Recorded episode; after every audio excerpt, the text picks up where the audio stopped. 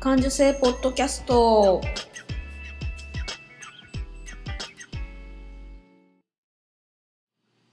子供の頃から感受性が豊かだと言われ続けて大人になったデザイナーまゆが日々気になったことを感受性豊かにお届けする感受性ポッドキャストです。今日も遠くの友達にカセットで声を送るような気軽な気持ちでスタートします。なんか変なリズムとちょっと。はい。バレンタインデー。2018年のバレンタインデーの感受性ポッドキャストです。こんにちは。寒いですね。相変わらず。雪国大丈夫ですかね。この間手芸屋さんに行ったらあのー、あれ福井の方の手芸なんだろう産地があるんですよね。でリボンの産地か。であの辺からのものも届かないと思うからっていうようなことをスタッフさんが話してるのを聞いてそうか物流が止まっとるなと思って現地の人たち大丈夫かなと思ってちょっと心配している、えー、今日この頃ですけども、うん、バレンタインで、えっと、私昔会社員時代はいろいろチョコレートも買ったりしてなんか思い返すとあのチョコレート売り場でデパートのチョコレート売り場で2万円ぐらい使っとったなって思い出してなんか、はあ、あの頃はお金があったなっつってぼんやりしちゃうんだけど、うん、今年はあの去年に引き続き夫の会社のお世話になってる皆さんにパウンドケーキを焼いて持たせました。美味しく食べてもらえるといいなと思うけど。えっとね中身がレーズンとチョコレートを入れたパウンドケーキです。シンプルなやつ、うん、まあまあまあ普通に美味しく焼けたんで喜んでもらえるといいなと思って渡しましたね。あとあれだねオリンピックが開催してますね。見てます？私はまあぼちぼち見たりしてでなんかメダルが取れたりするとあれやっぱ嬉しいもんですね。なんか真剣ななんか空気感とかね。やっぱりオリンピックってすごいなって思いながら、うん、見てますけど。私前のその会社員のデザイナー業がスポーツ絡みのデザイナーだったんであのどうしてもウェア見ちゃいますね。競技も見るんだけどこの選手何着とるんどこのメーカーのやつ見とるんだろうとかね。あのあれ開催開会式とかもいろんなウェアで登場するのも楽しいですよね。いろんな国が。あとバミューダはバミューダパンツっていうのが毎年毎回だからちょっとバミューダっつってみんな叫ぶってやつね。あれもちゃんと見て楽しかったし、しばらく何週間 ?2 週間ぐらいオリンピック続きますね楽しみですね日本も応援して応援したりして他の国の選手も応援したりして楽しみたいと思っています。それで、えっとまあ、バレンタインなんですけどあの悪縁を切ろうぜっていう話を しようかなと思って。うん、であの私ここ最近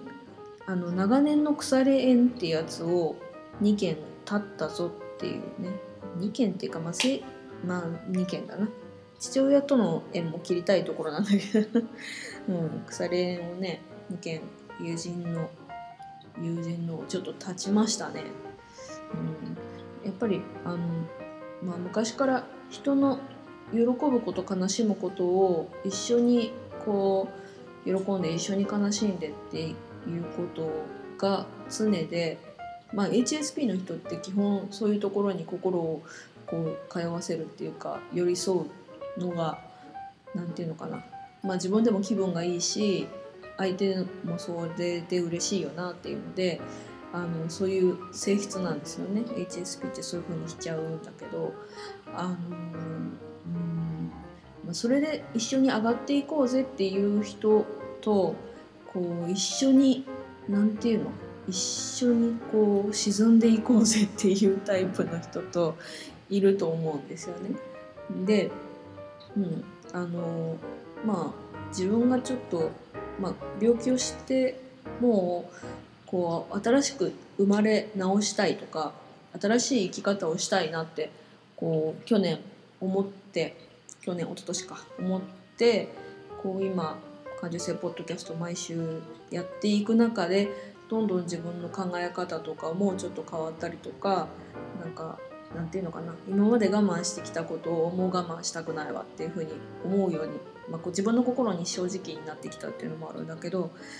うん、2件あるんですよ。こう腐れ縁っていうのをね前からまあ私には腐れ縁があるわって思いながら、うん、いてでも腐れ縁って何なんだろうっていうのを調べたりとかしてこなかったんだけど今回改めてあの Google 先生で検索ちゃんして「グー国語辞典」っていうので見てみたら腐れ縁っていうのは離れようとしても離れられない関係好ましくない関係を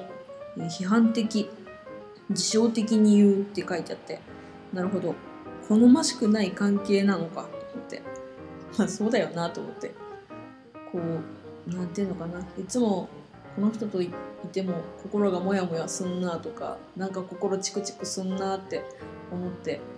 いつもなんか気分悪いんだよなって本当は多分言語化するとそうなんだけど感覚をまあ心がちょっとチクッとするけどなんか分からんけどそれを言語化してなかったんだよな。でまあうん一件は前からたびたびこのポッドキャストでも言ってきていた、まあ、不幸な女男運が悪くてだけどいつも男に頼っちゃってでいつも裏切られてうつ状態っていうか、うん、でなんか、うんま、昔私あのその子の部屋であれライターを投げつけられてそのライターが壁に当たってライター爆発するとか そういうなんか物質的に物に当たったりとか、うん、そういう心の感情をこううまくコントロールできないんだな彼女そういう子がいて。で、まあ、その子とは専門時代からの仲なんだけど彼女がパニックを起こしたりとかして電話かけてくるのも「しょうがないね」っつって聞いてあげてでもなんかもう過呼吸みたいになって何言ってるか分かんない。ヒーヒーヒーヒー言う感じだけど何言ってるか分かんないけど聞いてあげることで落ち着くかなと思って「うんうんそうだね」っつって聞いてあげたりとかしてたんだけどまあでも、まあうんと、その子が泣きたい時に私も一緒に泣いていや嬉しい時には一緒に笑ってっていうことをしてたんだけどある時夫に「人が不幸だからって自分も不幸にならなくていいんだよ」って言われたことそんなようなこと言われたことがあってその時は何どういうことかなって分かんなかったんだけど今はもうはっきり分かるんですよね。彼女が不幸だからといって私まで不幸にならなくていい、うん、本当にそうだよなと思って。その人はその人だし私は私で幸せでいいっていうのを思って。で、うん、この間私が入院してる間に多分その子は別のところに引っ越しをしてたんだよな。だけどその知らせを私は知らなくて。で、まあ、連絡先もいつの間にか変わってたっぽいんだけど私もそれ知らないしだけど早朝に知らん番号からかかってきてたんですよ。で何なんだろうなと思って怖いし。かけ直さなくて。でそしたらその番号でメールが来てでなんかなんやかんやで私別の場所に引っ越すことになりました。みたいなのが何て言うの？えどうしたの？って聞いてあげないとはっきりしたことがよくわからんメッセージが来てて私もうそこまで無理だなって思って。もうそこまでちょっと付き合いきれんちょっと言葉が冷たいけど付き合いきれんなと。一緒にその泥船には乗れんなっていうか私は私で幸せでいたいなと思って、まあ、あえてその子にその番号にかけ直さなかったんですよねでその子かどうかもまあ分かんないっちゃ分かんないしうんまあ新手のいたずらかもしれんちゃそうかもしれないし、うん、私は私で幸せでいようと思うしその子にも、うん、幸せになってほしいなと思って。で、まあ、そこで、まあ、腐れ縁を一つ切ったわけですよね。うん、でもう一つもう一件は私が小学校の時からの仲の子で、うん、ずっと付き合いもあったんだけどずっと、まあ、それも言語化するとその子に会った後はいつもなんか気分が悪いんですよ。なんかなんかね小学校時代の私が好きだった子の話を今でもするんだよね。でなんていうかな知り合いの知り合いがその何私が昔好きだった子でその人が東京で少し有名になってる私はそれはそれで嬉しいしその子の活躍活動をものすごく陰ながら応援はしてるんだけどなんかうんそれもまだネタにするんだよな。で、うん、それももうめんどくさいなと思っていつまでもそのネタもういいわっていうのもあったりとかなんかね他にもちょこちょこなんかねあの許してきてたっていうとすごく上から目線なんだけどまあいいよって思ってたこともちょっともう辛抱ならんな。これなんて言ったらいいんだろう。なんて伝えたらいいのかな。なんか、うん、でもすごく例えばねあの私ものすごく仕事忙しくしてた時に彼女が結婚をするって言って彼女のウェディング顧問を頼まれたんですよね。で、まあ、その子、まあ、仲ずっと仲いいしいいよって作ってあげたんだけどこうさ何て言うのかな。なんていうの別にさお金くれとも別に思わんし何て言うのあの何かお礼をしなさいよあんたってそういうふうには思わないんだけどなんかもうそうやって思っちゃうぐらいなんていうのお礼がなかったっていうかやって当たり前と思ってるのかな？私時間も使ったんだけどな？っていうこととかさ。なんかあの貸してあるウェディング本海外のウェディング本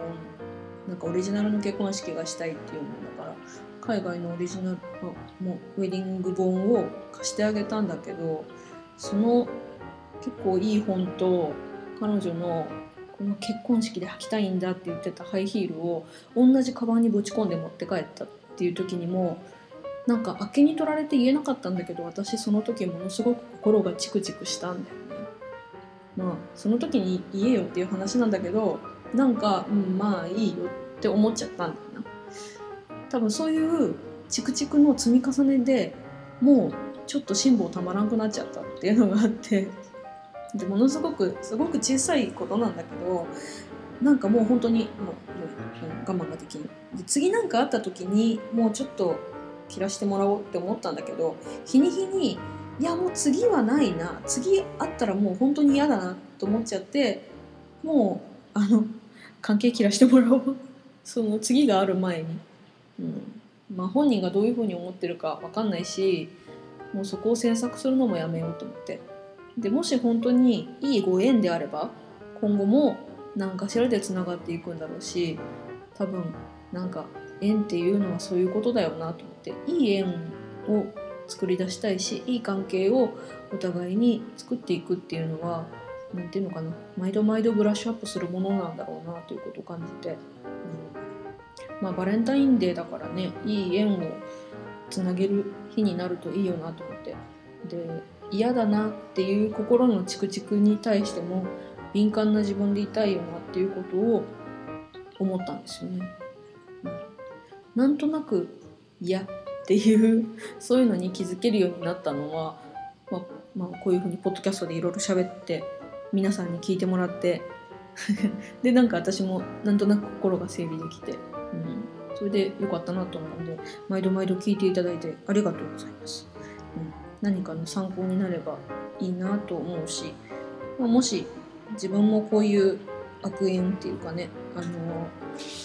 何腐れ縁こういうのを立ったよっていうような話があればまたメッセージもらえるといいかなと思うんですけど、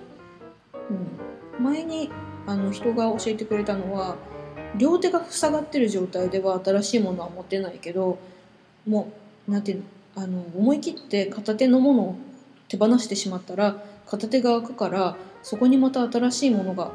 入ってくるだろうっていう話を友達が知り合いがしてくれたんですよね。だからきっとこの腐れ縁を立ったことでまた新しいご縁がつながるといいなと思っています、うん、まあそれぞれねその女の子たちも幸せになってほしいしその気持ちは変わんないしな。自分が心地よくいられる場を自分でどういうふうに作っていくかっていうことが大事なんだろうな、うんうん、というふうに改めて思った一件でした。感受性ポッドキャストは iTunes でも配信しています。スマホなら、ポッドキャストアプリをダウンロードして、感受性ポッドキャスト、または HSP で検索してもらうと、喜怒哀楽の猫アイコンが出てくるので、購読ボタンをポチッとしてください。感受性ポッドキャストが更新されたら自動で配信されます。番組へのメッセージはブログへどうぞポッドキャストレビューへの励ましコメントも嬉しいです。そんなわけでえっと私夫にどうすんだろうバレンタイン。今年なんなんかすんのかな？何も考えてないな。なんかあの聞いてる方々のバレンタインデーこうだったよっていうのもメッセージでくれると 嬉しいですね。うん、まあいいご縁をあの紡いでいきましょう。それではまだまだ寒い日が多分続くと思うけど多分きっともうちょっとしたら春だよ。